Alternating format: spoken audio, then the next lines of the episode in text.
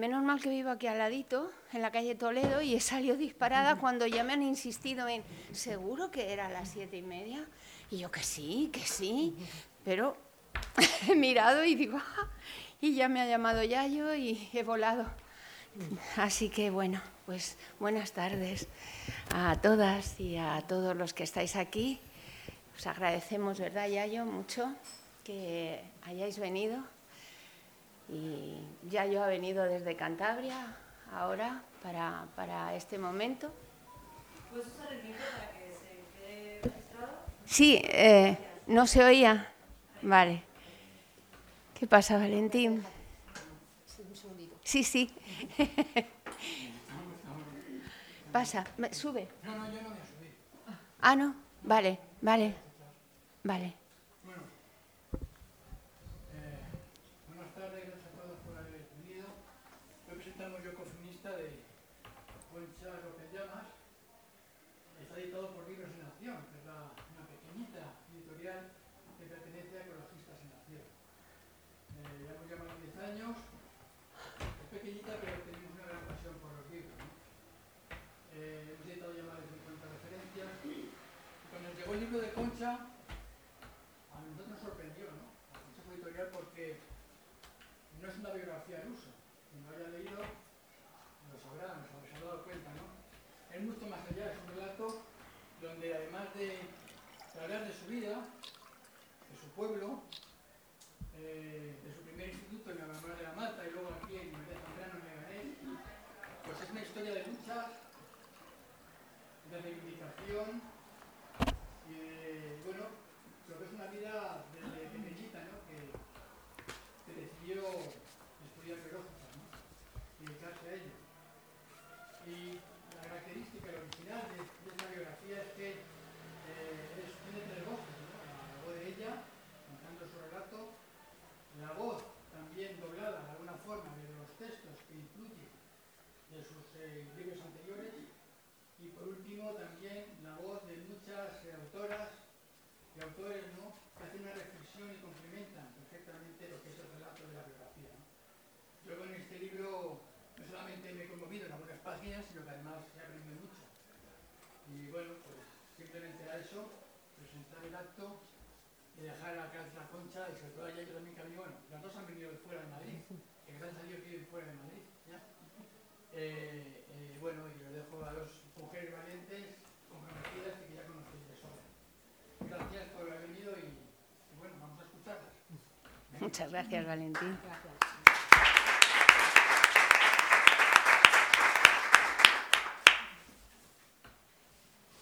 Pues tú. Mm. Bueno, muy buenas tardes a, a, todas y a todos y muchísimas gracias por haber venido. ¿no? Para mí, que estoy acompañando aquí a Concha, porque tuve la suerte de que en su momento me pidiera que le hiciera el epílogo del libro, lo cual para mí fue un regalo. Yo vengo acompañando a Concha y ella acompañándome a mí desde hace tiempo en, en, pues en nuestro trabajo como personas ecologistas, también como personas ecofeministas. En las diferentes hemos tenido encuentros a veces muy fugaces y pocos, pero siempre como con mucha proximidad y muy cálidos. Y yo creo que esto ha hecho pues que inevitablemente nos hayamos cogido mucho cariño la una a la otra, ¿no? Y entonces a mí me hizo mucha ilusión que me propusiera hacer el, el prólogo, perdón, el epílogo, porque el prólogo lo ha hecho una mujeraza, que es Alicia Puleu, una referencia del, del ecofeminismo, ¿no? Y, y, bueno, y a mí también, como estaba diciendo hace un momento Valentín, me sorprendió el libro. Cuando Concha me dijo, he escrito un libro, quiero que lo veas, me dijo, léelo sin ningún tipo de compromiso, si no te apetece, si no te gusta, si no, no, no, tienes por qué hacerlo, pero a mí me gustaría que hicieras o el prólogo o el epílogo. Y luego nos distribuimos eh, entre Alicia y yo cuál hacía, eh, quién hacía cada cual. ¿no? Eh, desde mi punto de vista, los ecofeminismos en este momento que hay que hablarlo en plural porque como cualquier movimiento social y corriente de pensamiento son plurales y tienen matices, eh, son mucho más que un movimiento social, digamos, que pugna, digamos, por revertir la guerra contra la vida, eh, la guerra contra la naturaleza, pero también la guerra contra las condiciones básicas que permiten sostener las condiciones de vida humana, que permiten sostener la vida humana sino que en mi opinión es una verdadera cosmovisión. ¿no? ¿En qué sentido es en una cosmovisión? Pues porque creo que apoyándote bien sobre los pilares del ecofeminismo, que es ese reconocimiento de que somos una especie, una especie viva, inserta en la trama de la vida, de la cual dependemos para absolutamente todo, es decir, no hay nada que la economía pueda producir o que la tecnología pueda fabricar que no dependa en primera instancia de la naturaleza, del mismo modo que la vida de cada ser humano individualmente es inviable si no se da en una red, en una red social que garantice que se van a cubrir las necesidades que hace falta cubrir para estar vivos y vivas. ¿no? Los seres humanos, individualmente y colectivamente, somos sujetos vulnerables. Ser vulnerables quiere decir que somos sujetos necesitados, que tenemos necesidades. El único ser humano que no tiene necesidades es el que está muerto. Y en sociedades en donde las necesidades no se cubren, y hablamos de cosas eh, muy materiales como son la vivienda, como son los alimentos saludables, como es la salud, como es la educación, como es el suministro de energía, como es el suministro de agua, como son los cuidados que hay que recibir, en sociedades en donde eso no está garantizado, directamente lo que sucede es que las vidas o son precarias o directamente no se sostienen. ¿no? En un modelo que le da la, espalda a, esta ecodependencia y a esta interdependencia que tenemos los seres humanos, que no es consciente de ella, lo que sucede es que se acaban construyendo culturas, economías y sociedades que directamente eh, impiden o imposibilitan eh, que las vidas que vivimos puedan ser vidas buenas. Y no solamente los seres humanos, sino obviamente también el resto del mundo vivo que forma parte de esa trama de la vida a la que me refería anteriormente y que tienen valor en sí mismo no porque sean un recurso al servicio de los seres humanos, sino porque en tanto que parte de la trama de la vida y seres vivos tienen valor, ¿no? así como todas las relaciones que se establecen entre ellos.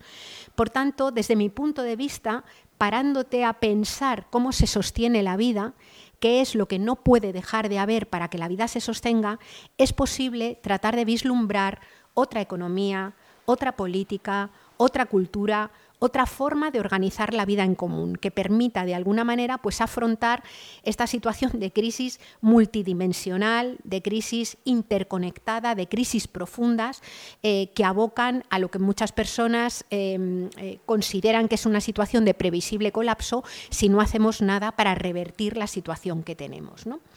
En este eh, marco y con muchas cosas escritas de muchas mujeres tremendamente valiosas en, distintos lugares y desde, distintas perspectivas, eh, ¿por qué tiene valor el libro que ha escrito Concha o por qué a mí me parece que tiene valor? Y yo me voy a referir fundamentalmente a cuatro aspectos que a mí me parece que son eh, de reseñar en su libro.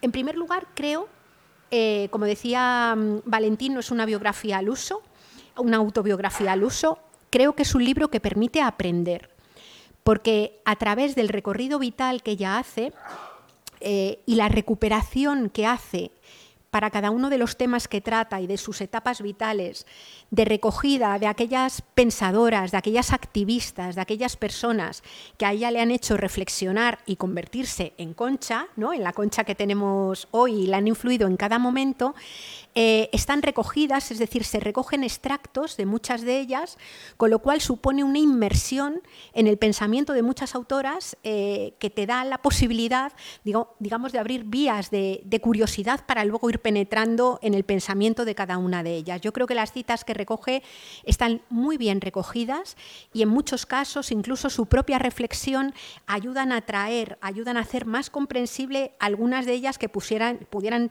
ser no tan sencillas o sea, no es fácil leer a Judith Butler, ¿no? Y por tanto que te hagan una tarea de aproximación o una tarea de mediación a partir de cómo ella lo ha pasado por el cuerpo, me parece que es un buen elemento, ¿no? Ahí vamos a tener pensadoras de muy diferente naturaleza, también algunos pensadores, menos, pero eh, sobre todo hay pensadoras, pero eh, pensadoras y pensadores, digamos, que, han contribuido eh, no solamente a forjar lo que es Concha, sino mucho de lo que somos muchas de nosotras. Son las personas que nos han ayudado a dar pasos, que nos han ayudado a mirar otras cosas que estaban ocultas, que nos han ayudado a pensar. Por tanto, el aprendizaje y la pedagogía, la tarea de divulgación de muchas esas otras mujeres, creo que es, una, es un planteamiento muy generoso en una autobiografía. Es decir, de paso que me cuento yo, cuento a muchas otras, ¿no? Y a mí eso me parece como que es muy ecofeminista, ¿no? Y muy, muy, muy feminista en realidad, es decir, el, basar las cosas en la construcción colectiva que se hace desde estos movimientos, ¿no? En segundo lugar, me parece que hace una cosa también tremendamente valiosa más en los tiempos que corren, ¿no? Y es que en el repertorio de personas que Concha ha rescatado eh, para, para este diálogo, nos encontramos con pensadoras que hoy las miradas, desde mi punto de vista, excesivamente polarizadas, las miradas simplificadoras y tremendamente, mm, eh, digamos, mm, en, un mundo en el que el diálogo sereno es tan difícil y tan complicado, Concha ha traído a pensadoras que tienen miradas muy distintas sobre el feminismo y sobre el ecofeminismo. Y eso me parece que es muy valioso, porque lo que hace es recuperar la conciencia de que nos formamos eh, aprendiendo de gente de la que no todo lo que ha dicho nos convence o nos gusta. Y creo que es una escucha activa, una escucha muy inteligente, la de ser capaz de recoger miradas distintas de diferentes autoras que ahora mismo en la palestra pública a veces figuran como, como antagónicas o como totalmente, em, eh, digamos, eh, em, enemigas entre sí, y sin embargo, a partir de la mirada que Concha hace, ve que de todas ellas se rescatan cosas que se ponen en diálogo y que confluyen en cosas que nos importan a todas. Eso me parece que es también un logro grande de este libro. ¿no? En tercer lugar, em, eh, y entro ya en la parte más de autobiografía, ¿no? creo que muestra eh, cómo, la, cómo, la, vida, la vida de una persona, es, se construye primero en relación de pensamiento y de obra también y de vida, pero además como eh, no somos igual cuando tenemos 20 años, ni cuando tenemos 30, ni cuando tenemos 50, y, no voy a seguir porque no quiero, no sé cuántos años tiene Concha, ¿no? Pero bueno, quiero decir, no, no voy a... Mm, quiero decir que, me parece valioso el que, el que alguien haga la introspección de pensar de pensarse a sí misma y ser capaz de reconocer honestamente eh, cómo se ha cambiado, en qué se ha corregido, en qué has has modificado tu pensamiento y, demás. ¿no? Y luego el cuarto elemento es que eh, Concha pasa toda su autobiografía y el pensamiento de lo que estoy diciendo por su propio cuerpo. ¿no? Es decir, yo le dije, lo ponía en el epílogo, que a mí me parece que ella es tremendamente valiente en algunos momentos porque se ha expuesto. Es decir, ha abierto, como, de, como diría Paquita la del barrio, abrí la carnicería y, aquí estaba yo, ¿no? Eh, y ha expuesto situaciones que yo sinceramente hoy por hoy no me gustaría compartir en, un, libro, ¿no?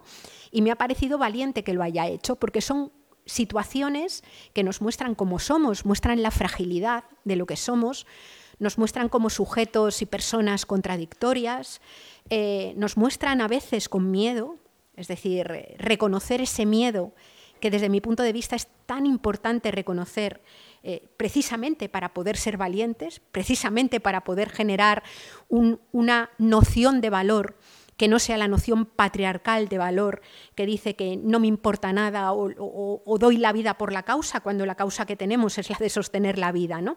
Entonces me parece que esa exposición em, en diálogo con las autoras, eh, yo creo que literariamente es una construcción difícil, me, parece que no ha debido de ser fácil para nada hacerla, eh, porque además el libro, Concha escribe muy bien, está muy bien escrito, ¿no? Me parece que no es nada fácil construirlo literariamente, ir engarzando las pensadoras en cada momento, exponerte de esta manera sin que resulte ni ñoño ni tremendista, sino en un punto yo creo que muy, muy adecuado y muy natural de lo que son las, las vidas, ¿no? y que además lo haga eh, con lo que ella, para ella ha sido siempre una pasión, que es esa conexión profunda con la naturaleza, con el resto de los animales no humanos, eh, con los vegetales, con las plantas, con los ecosistemas, ¿no? Es decir, desde, eh, desde la experiencia de una persona que desde muy joven ha estado marcada por esa sensación de pertenencia a la trama de la, a la, trama de la vida. ¿no? Y por eso a mí me parece que, se trata de un libro muy recomendable del que se puede aprender, con el que en algunos momentos nos vamos a emocionar, con el que muchas seguramente nos vamos a encontrar reflejadas en cosas que hemos vivido, en, situaciones de estas en las que obviamente ha sido subalternizada la mirada de la mujer o ha sido de las mujeres o ha sido eh, básicamente despreciada ¿no? o ha, sido ha estado subordinada y eh, creo que proporciona también elementos bueno, pues para construir luchas que no son solamente luchas ecologistas, no son solamente, eh, digo, digo solamente en términos de cómo se suele considerar el ecologismo, como algo que trabaja con algo externo a nosotros que es la naturaleza, sino que son luchas por la vida, que hablan de justicia, que hablan de equidad, eh, que hablan eh, de, eh, digamos, de la posibilidad eh, de llegar a componer otra forma de organizar la vida en común que no destruya ni la naturaleza y que permita también eh, que el conjunto de las, de las vidas que vivimos puedan ser vidas, eh, como dice Judith Butler, por un lado vidas que, digamos, que merezcan ser lloradas, ella dice que, que, hay vidas en este momento que los modelos de poder consideran que no merecen la pena ser lloradas. Ella dice, cualquier vida para ser una vida importante merece ser, merece ser llorada. Y yo añadiría también que sean vidas que vivimos bien, porque tenemos el derecho a vivir vidas buenas, justas, equitativas y además alegres.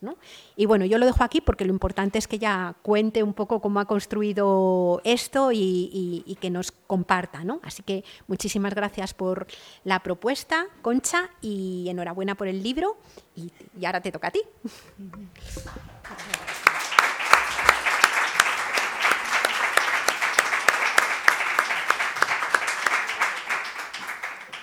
Bueno, como siempre, mm, eh, es una maravilla eh, escucharla, mm, más aún en este caso, si habla de mí y habla bien, imaginaros, ¿no? Qué placer.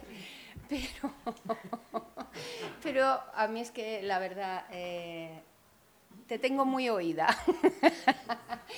porque continuamente busco sus, vivo en un pueblo, entonces ahora tengo menos posibilidades de venir a las charlas, a las conferencias, a las presentaciones. Mm, y eso es lo que he hecho más de menos de la, de la ciudad, ¿no? Y entonces tiro mucho de internet y, te busco mucho, eh, a ti y a otras muchas personas, ¿no? Pero a ti especialmente, porque me gusta muchísimo escucharte, eh, ver qué cosa nueva puedes decirme, porque realmente eres de, de las mujeres del, de las que más he aprendido, ¿no? que más me han enseñado en, en los últimos años. Eh, yo creo que en las últimas dos décadas. De manera que para mí es una satisfacción enorme que hayas querido escribir el epílogo, que estés hoy conmigo de nuevo, por tercera vez, eh, presentando un libro mío. Y mm, de verdad, mm, mm, todo el agradecimiento, y lo sabes, que te quiero mucho, Yayo, esa es la verdad. Em, ¿Y qué puedo yo decir? Porque la verdad es que ya lo ha dicho, esto parece que siempre se empieza así, ¿no? Pero es que es verdad, lo has explicado extraordinariamente bien, eh, has captado perfectamente bien el libro y, mm, vamos a ver, raro será que yo mm, diga algo novedoso y que no me... Creo que sí, algunas cosillas, vamos a ver. Em, quiero, quiero empezar diciendo que que sí, que es un ejercicio de generosidad, que yo ecofeminista es verdad que es un ejercicio de generosidad, como tú lo, decías antes, ¿no?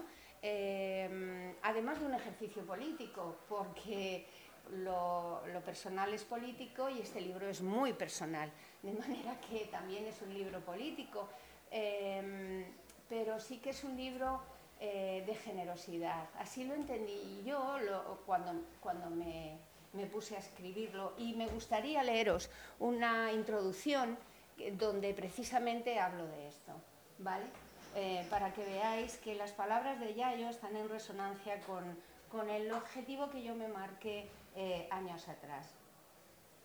Se titula Como agua de río y da entrada a la autobiografía. Como el agua clara que fluía a mis pies sentada sobre una peña en medio del río Negro, me llegó la señal de lo que podría ser un futuro libro. Luis, bajo una salguera, tallaba serenamente una cepa de brezo para regalársela a Nachete, el hijo de mi primer marido. Por aquel entonces estaba consultando Ecofeminismo para otro mundo posible de Alicia Puleo, en busca de citas para el próximo taller sobre mi novela Beatriz y Ofrece a los demás aquello que te enriquece y te proporciona felicidad. Eso es. ¿Y qué es en esta ocasión? preguntó Luis ante mi entusiasmo expresado en chapoteos. Al principio me costó explicarle lo que me bullía en la mente en contraste con el resto del cuerpo mucho más frío por el contacto de los pies con el agua que discurría bajo palio de alisos.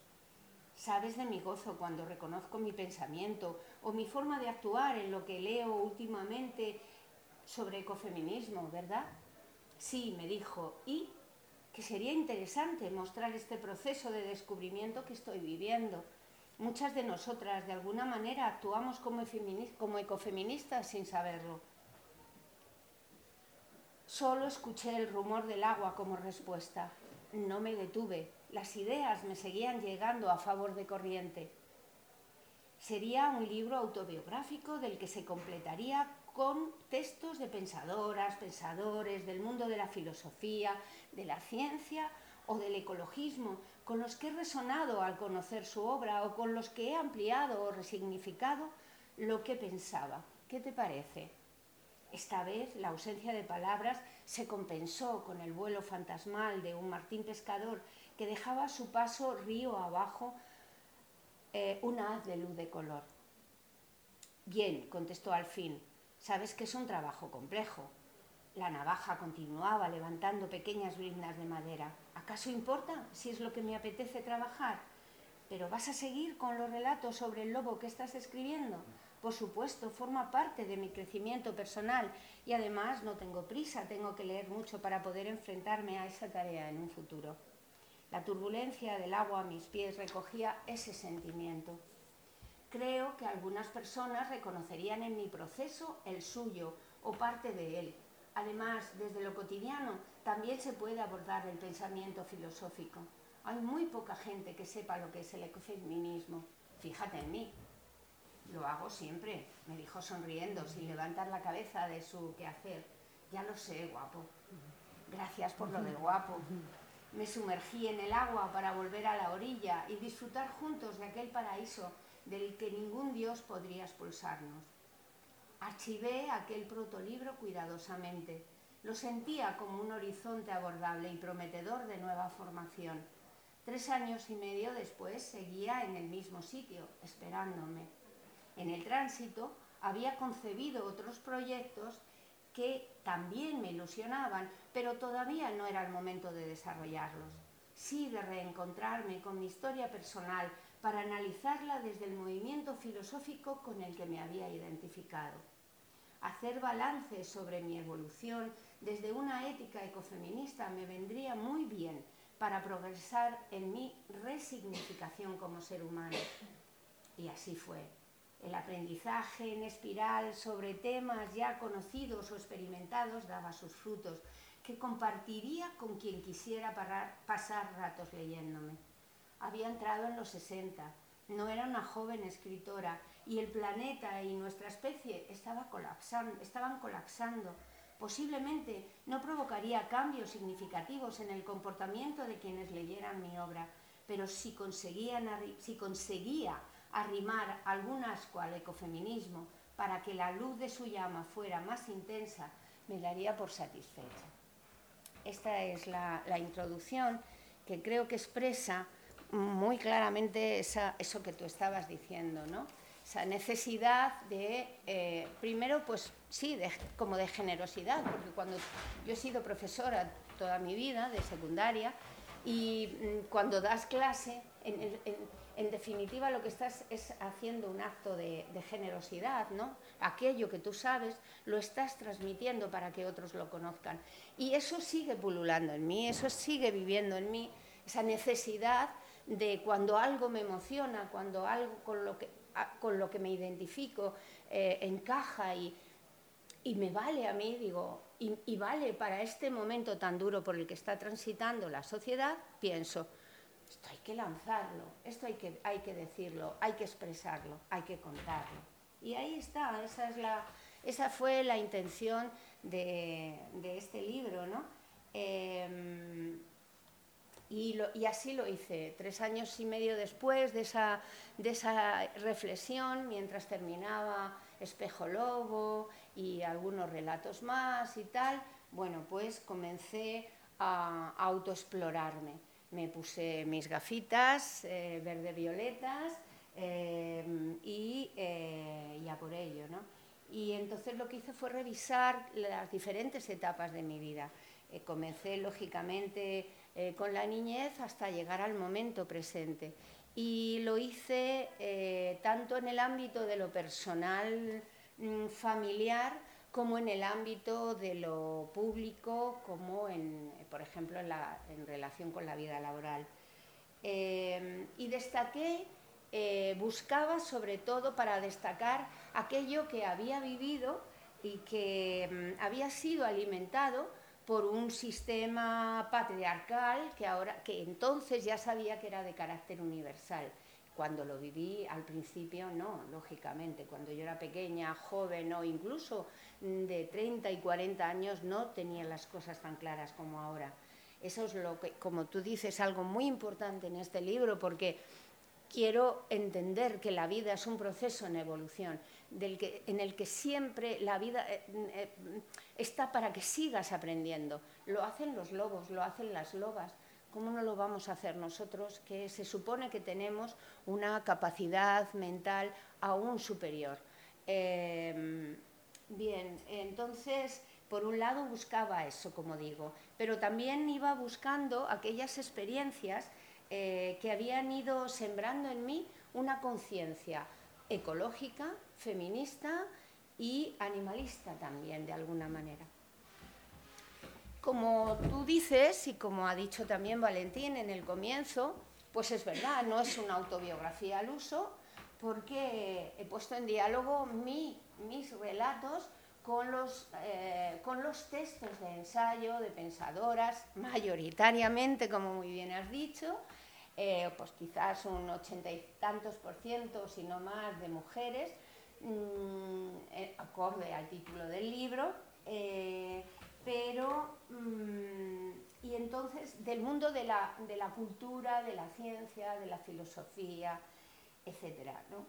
Y esos textos, como habéis dicho, con los que yo eh, me he sentido reconocida ¿no? y que me han enseñado y, y que, y que mm, encajaban muy bien, ¿no? dialogaban muy bien con mi propia vivencia. Eh, porque eso, eso me había permitido conceptualizar lo vivido. Y conceptualizar, como dice Amorós, es politizar. Y a mí me parece que ese, ese proceso, ahora he entendido que es extraordinariamente eh, importante, porque cuando tú politizas sobre lo vivido, te das cuenta de que lo que tú has vivido no es algo propio solamente de ti, es algo Em, eh, lo, lanzas a otra escala, ¿no? Te das cuenta que eh, tu experiencia no es tan individual como pensabas, no es tan personal, sino que es mucho más universal. Tan universal como que aquellas experiencias tuyas propias, que creías tan propias, las compartimos la gran mayoría de las mujeres. ¿Y eso qué significa? Pues que hay un, eh, nos han introducido un chip para que todas nosotras respondamos de alguna manera, de, una misma manera ante un mismo hecho o ante una misma causa. Em, y, eso, y, eso es la importancia de, hacer ese tránsito desde lo personal a lo conceptual. Eh, eh, me permite, nos permite buscar soluciones a los problemas que creemos que son personales, cuando en realidad son problemas sociales que compartimos todas nosotras. ¿no? Eh, en ese sentido, creo que mm, yo buscaba eso, yo buscaba eso. Em, fui la primera sorprendida al ir leyendo y al irme reencontrando con esos pensamientos tan, que encajaban tan bien, donde, donde mi vivencia encajaba tan bien, que dije, Date, esto va a abrir los ojos a muchas más mujeres, también a muchos hombres, em, que tengan la lucidez y la apertura de mente como para entender que eh, el machismo también está en ellos y también en nosotras, porque de eso no nos libramos nadie, eh, a no ser que hagamos un buen trabajo mental de resignificación y, por eso lo hice. ¿no? Em, porque si no lo hacemos, mm, tengo muy claro que cada mujer al vivir como propio problemas que son de todas, eh, enfermamos, llegamos incluso a enfermar, eh, mm, psicológicamente seguro, pero es que sabemos que el cuerpo refleja eh, lo que son las enfermedades psicosomáticas. ¿no? Al final hay órganos que se van enfermando mm, como respuesta a un problema psicológico del que no, sabes salir ¿no? y del que, te del que te culpas. ¿no? Esa culpabilidad si lo trasladamos al mundo social, si la eh, se puede subsanar, se puede eliminar y nuestra enfermedad se puede eh, sanar o limpiar de alguna manera. ¿no? Eh, persigo en el libro, por ejemplo, el derrocamiento de fantasías, de fantasías impuestas, antropoandrocéntricas, por ejemplo, la de la individualidad em, es muy importante. habla de la fantasía de la individualidad. Almudena Hernando, en, ese maravilloso libro que se llama así, La fantasía de la, de la individualidad, una antropóloga española maravillosa, que eh, a mí me ha dado muchas claves, ¿no? Em, y que esa, esa fantasía de la individualidad se contrapone al valor de reconocernos como seres interdependientes, desde la cuna hasta la tumba, ¿no? y que seres que nos sostenemos gracias a una red de cuidados hasta, hasta el momento, una red de cuidados que eh, tiene autoría y que la autoría es, femenina. ¿no? en alguna manera tejida además desde la empatía, desde la compasión y desde la comunicación con el otro. De manera que, em, como digo, busco historias donde pueda trabajar, donde pueda incidir sobre eh, echar abajo esta, esta fantasía. También busco historias para echar abajo la fantasía de la totipotencia eh, la que es propia, como, tú dices en el epílogo, ¿no? de, mm, de, seres ecológicamente analfabetos, adoradores del mito del crecimiento exponencial, imposible en un planeta con límites físicos, y con una fe religiosa en la tecnología compleja que hemos desarrollado eh, en las últimas décadas o en el último siglo.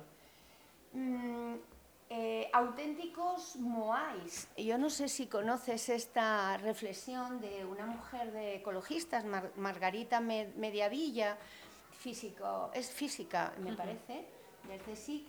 Mm, eh, ella dice que esas enormes estatuas, los moais, son las enormes estatuas de la isla de Pascua, esas enormes estatuas tan bonitas, ¿no? Pues eso se llaman, son los moais, ¿no?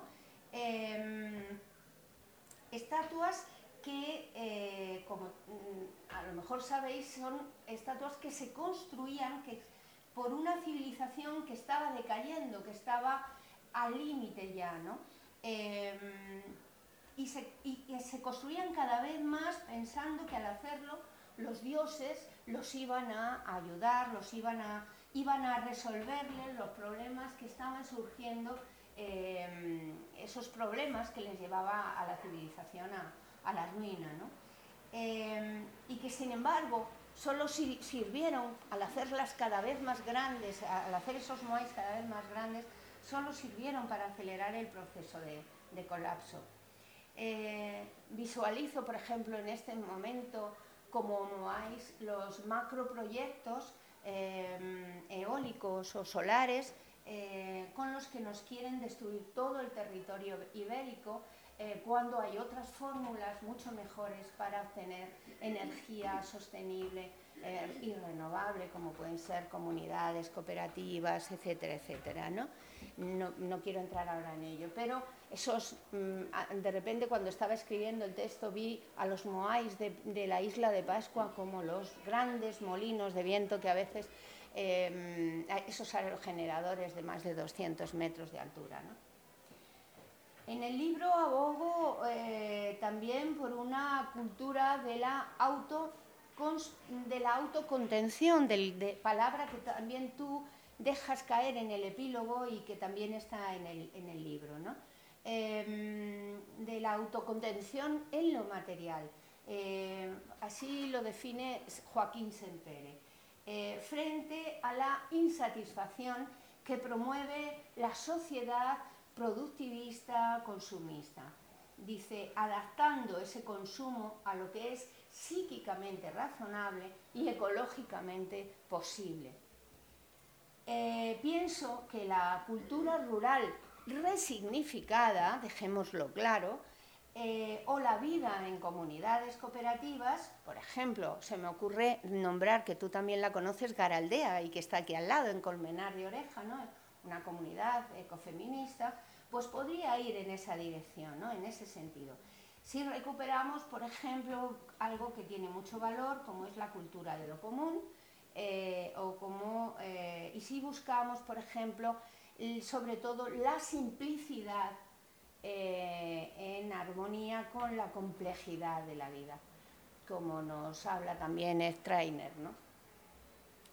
Hago hincapié también en la importancia de la imaginación, una imaginación que em, desde el patriarcado eh, capitalista y neoliberal pues se ha ido, nos la han ido atrofiando y que resulta imprescindible para redescubrir la abundancia, que no de, dinero, ¿eh?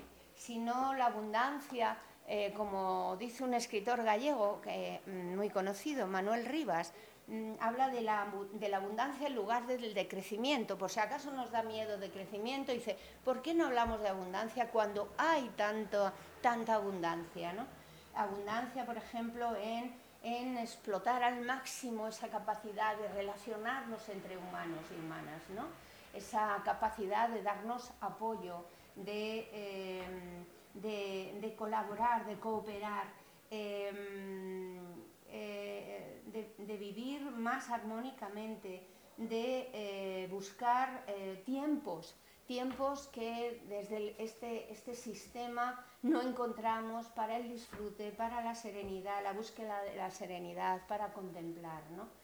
Em, mm, también se habla de todo esto en el libro.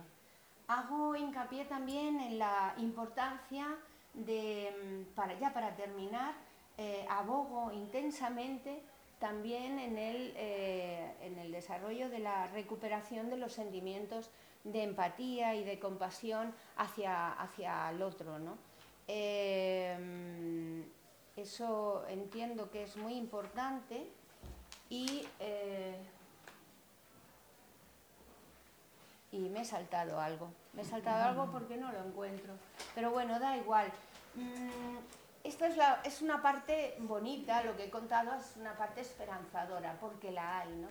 Pero el libro, el, libro denuncia, denuncia muchísimas cosas eh, y todas ellas tienen que ver con ese, ese sistema patriarcal, con eso, ese dogma patriarcal que llevamos todo, todos y todas en la, en la cabecita y que debemos desprendernos de él, de esa lógica que impera en el mundo y que se traduce en ese ejercicio de dominación, sumisión del otro, explotación y hasta exterminio, eh, de cosificación, de instrumentalización, em, eh, del cuerpo de, de, las mujeres, de los animales, de las plantas. Todos somos cosas, eh, todos somos cosas para, para, el, mm, para el capital, eh, para el patriarcado capitalista y neoliberal. Somos cosas a utilizar, ¿no? Em, y, hay que acabar con esto de alguna manera. ¿no? Hablo también y destaco muchísimo el, reconocer cómo, cómo eh, los, eh, los, hombres nos han acosado a las mujeres y nos han acosado en todas las generaciones y, y, han creado en nosotras un terror sexual. ¿no? Eh, ese terror sexual del que habla Nerea Barjola ¿no? en su libro Em, que habla sobre, las, mm, sobre el terror sexual en relación con, con lo que ocurrió con las niñas de, de, Alcácer. Alcácer. Eh, no, me, salía ahora, ¿no? Ella, habla, ella dice que todas las generaciones tienen su terror sexual. Y, eh, y, es verdad, mm, eh, este verano se anunciaba un, casi un nuevo terror que parece que ahora se ha, se ha retenido, ¿no? Eh, porque a lo mejor hay menos discotecas que en verano funcionando, pero eso de que qué pasaba, porque a las chicas jóvenes las pinchaban en las discotecas sin saber exactamente por qué, a qué se debía, y, eh, como mm, siempre llevamos ese chip en la cabeza, ¿no? ya no tanto las, mujeres más jóvenes, pero precisamente por eso hay que, eh, hay que volver a hacer que sientan terror eh, entonces, mm, bueno, esos pinchazos en las discotecas que no se sabía si es que te inyectaban algo, si es que, qué sentido tenía, ese, ese podría ser un nuevo terror sexual para, eh, que, nos quieren acuñar, pues para que las jóvenes de ahora se queden en sus casas, no, no se liberen, ¿no? como, como estamos realmente, ¿no? Porque el feminismo ha, progresado extraordinariamente en los últimos años. Eh, ahora está pasando un momento delicado, pero, eh, pero eh, ha, hecho una, gran, ha sufrido una gran evolución y, mm, y entonces, bueno, no nos lo permiten, eso no gusta, ¿no? al patriarcado eso no le va bien y, eh, cuidado con esos nuevos terrores sexuales.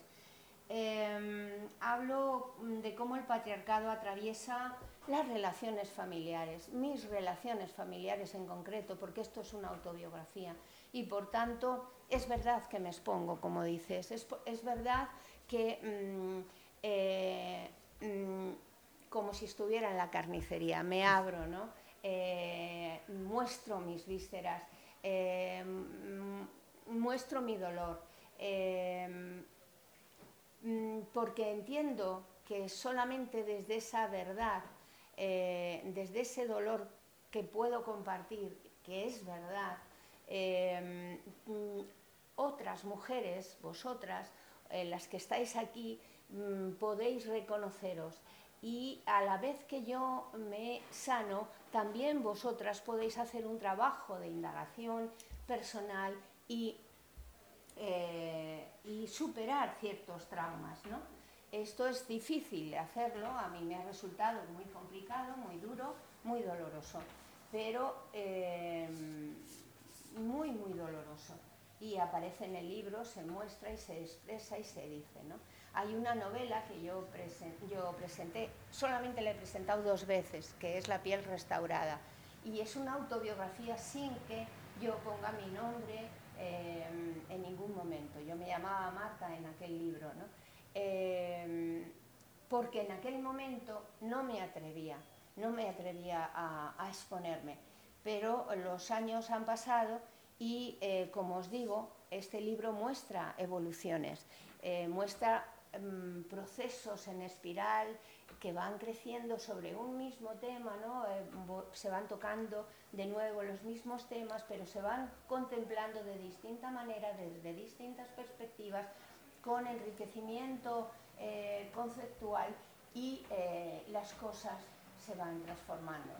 Entonces, este ya es el momento de decir toda la verdad y no me arrepiento, no siento vergüenza, no me arrepiento porque entiendo que es la manera de que el resto de personas también entienda como yo que eh, lo que nos ocurre a, las mujeres en el plano de la familia, en el plano de la laboral, en, la mayoría de las ocasiones tiene una raíz patriarcal, una raíz patriarcal eh, que, mm, hay que hay que sacarla al aire, hay que, hay que desmantelarla.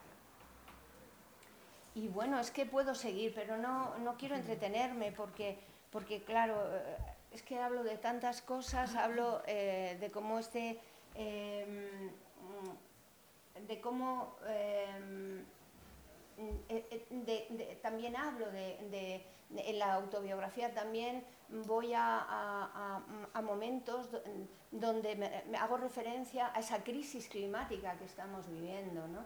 Eh, y, y, que yo estoy sufriendo tanto, ¿no? Porque como dice Yayo, yo mm, estoy como muy vinculada a la tierra, a mi tierra, a mi eh, región zamorana del noroeste ibérico, la Carballeda, Sanabresa, eh, esa zona, ahí tengo yo mis raíces y veo como ya desde hace años cada vez está menos verde, cada vez está menos húmeda. Mi río negro eh, este verano se ha, se ha, parado, se ha detenido. Y para mí eso ha sido un enorme sufrimiento. Entonces, bueno, pues todo esto también lo trabajo, lo trabajo en el libro y lo extrapolo, ¿no?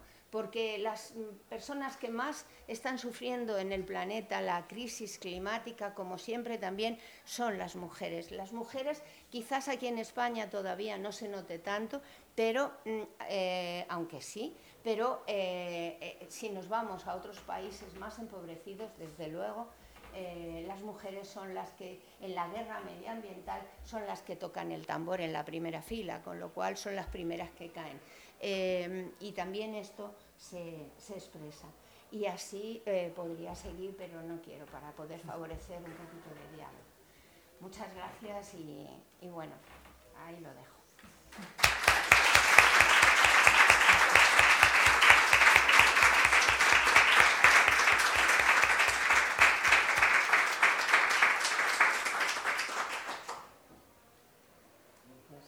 vuestro turno si queréis preguntarnos, ¿verdad?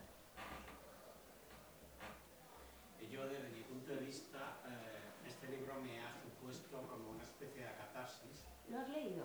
No, no lo he leído, pero estoy ahora preparado para leerlo. Ah, bien, bien. Y, y, creo que hay un juego de teselas en el libro. Teselas en el sentido de lo psicológico, lo sociológico, lo económico. Es decir, tocas tantas, tantos temas que has creado una tesera enorme llena de teselas. Es una especie como de, árbol, de rizoma, que vas abriendo, vas abriendo, vas abriendo, vas abriendo, y eso supone que, joder, hay que seguir abriendo, abriendo, abriendo.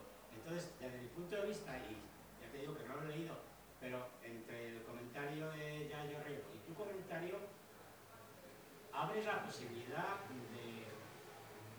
de, de infinidades elementos infinitos que conllevan al intento, desde la medida de mis posibilidades, de intentar cambiar poco poco este mundo neocapitalista, neoliberal, neomierda que nos ha tocado vivir.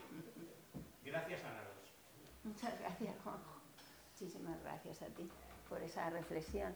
Es verdad, realmente además es que, pero cómo no, es que mm, el patriarcado eh, nos ha atravesado totalmente eh, en todo momento, mm, en toda actividad. Mm, y el ecofeminismo también. Es decir, entonces es, eh, yo me he parado porque me he parado, porque me tenía que parar, em, porque debía parar. Pero mm, cuántas cosas me hubiera gustado seguir contando conforme he seguido viviendo después de, después de cerrar el libro. Mm, porque además eh, eh, los problemas mm, se siguen multiplicando, por desgracia, y, se queda corto, se queda corto el libro. pero bueno, yo creo que he hecho una labor mm, de mucho mm, pues de muchas ramificaciones, como tú dices, ¿no? mucha exploración, bastante compleja y, y bueno, lo dejo ahí, lo dejo ahí.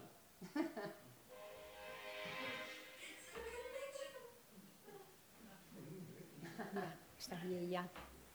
Ah, Yo comentar que he comprado el libro antes de la charla, que he venido con tiempo y empezaba a leer. Y me, me está enganchando, me parece muy interesante. Y dos reflexiones que me han venido. Una de ellas que he leído en el libro, no sé si se ha llegado a comentar en la charla algo parecido, que confiesas también tu propia evolución personal, cosas que en un momento, recuerdo una anécdota que decía, no sé si en la solapa del libro, que tú misma reconocías que cuando hacías disecciones eh, para tus estudios de biología, que en ese momento no tenías gran sensibilidad y empatía, ¿no? Y eso me hizo reflexionar en etapas de mi vida que a mí también me pasó. Yo eh, alguna vez cuando jugaba con insectos, cuando era pequeña, con algún compañero del colegio, y me pongo a pensar qué, qué cosas hacía, ¿no?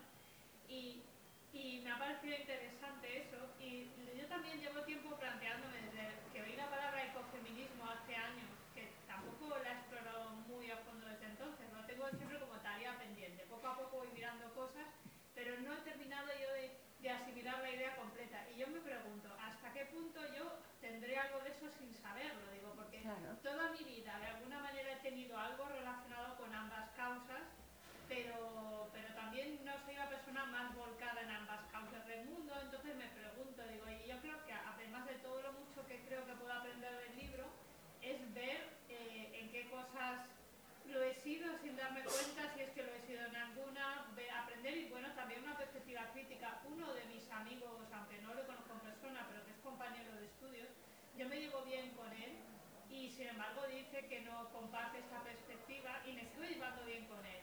Pero también quiero ver, eh, yo, di- dice, yo he leído y lo he leído y no lo comparto, no, no el libro, sino en concreto el movimiento.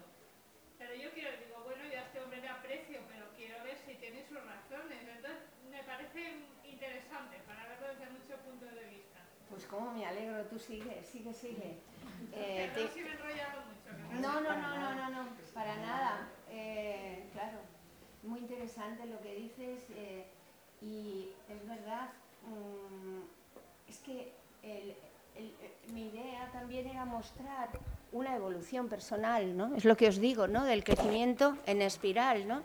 Em, que vas pasando por las mismas cosas, porque realmente vas pasando por momentos mm, que, has pasado desde jovencita, ¿no? pero ya no los contemplas de la misma manera, ya no puedes, no puedes, has crecido, te has desarrollado. mm, y, eh, y eso es muy importante, ser consciente de ello, es muy importante. Entonces, eh, es verdad, yo, mm, yo no podía, yo, yo abría eh, eh, ranas para ver cómo se seguían moviendo después, ¿no?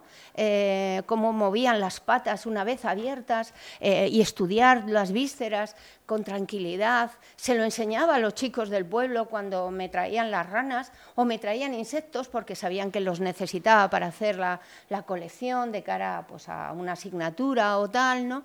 Mm, y, tranquilamente mm, los rociaba de, insecticida una y otra vez hasta que se paraban.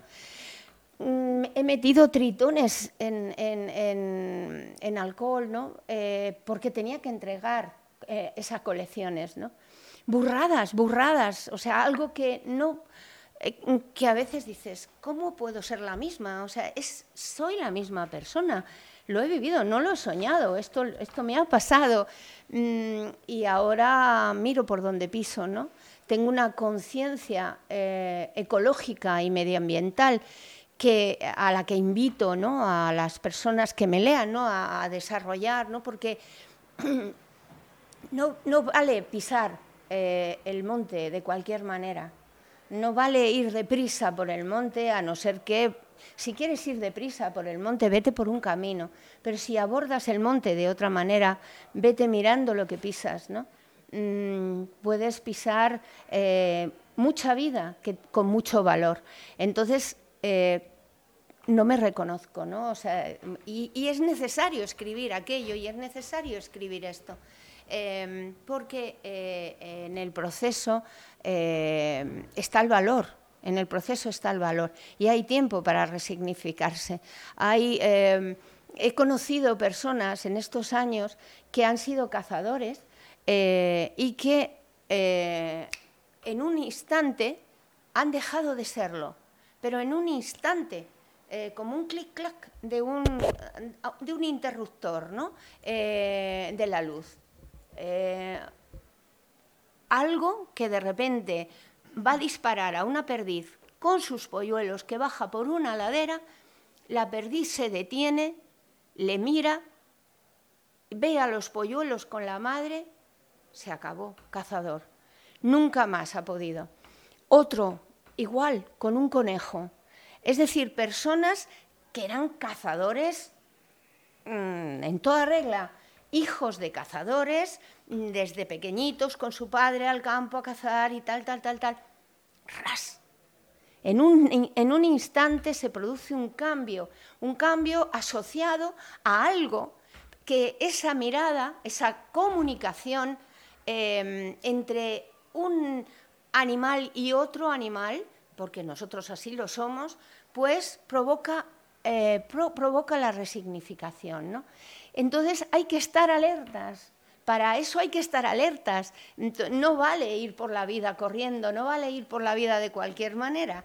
Em, mm, hay que ir con una cierta conciencia, con una cierta conciencia.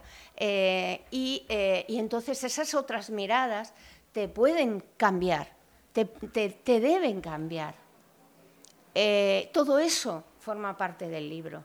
Y, espero que si tú lo lees y te gusta, pues se lo dejes a tu amigo o le digas, o te lo, se lo regales un día, que, vendrá mejor, a la editorial. A lo mejor no se puede porque me han dicho que aquí no se suelen pedir firmas, pero la verdad me haría ilusión tener vuestras firmas. Ah, yo. No se, no, se, ¿No se pueden firmar los libros aquí? Ah. Pero tengo esa ilusión. Mm, pues yo por mí no tengo, ¿verdad? Yo, yo creo que ha habido otras muchas veces. Yo he venido aquí muchas veces como oyente y, o sea, que yo no tengo problema. A lo mejor el libro no, no se lo dejo en concreto, pero conversaré con él. Vale, eso, eso, es, eso es lo bueno. ¿Sabes? Mostrar la evolución es, es muy importante. En tu caso, mm, es lo que estás expresando y pues sigue leyendo, que yo creo que vas a aprender porque tienes una buena disposición, como me ha pasado a mí. Cada vez que leía yo decía, Dios, pero si esto encaja perfectamente con eso que me pasó a mí, zas, lo reservo, lo guardo, ¿no? Y, y vas creciendo y creciendo.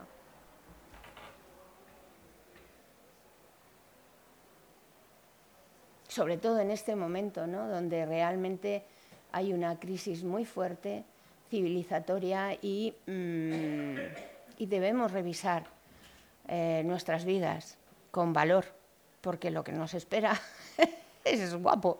Entonces hay que tener valor, hay que tener coraje y hay que saber emprender nuevas rutas. Y el ecofeminismo tiene una hoja de ruta muy buena.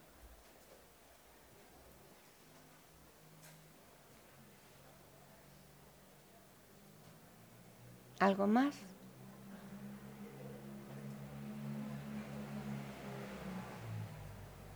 Bueno, vale. Pues muchísimas gracias. Muchas gracias. Y, hasta el próximo libro de Concha.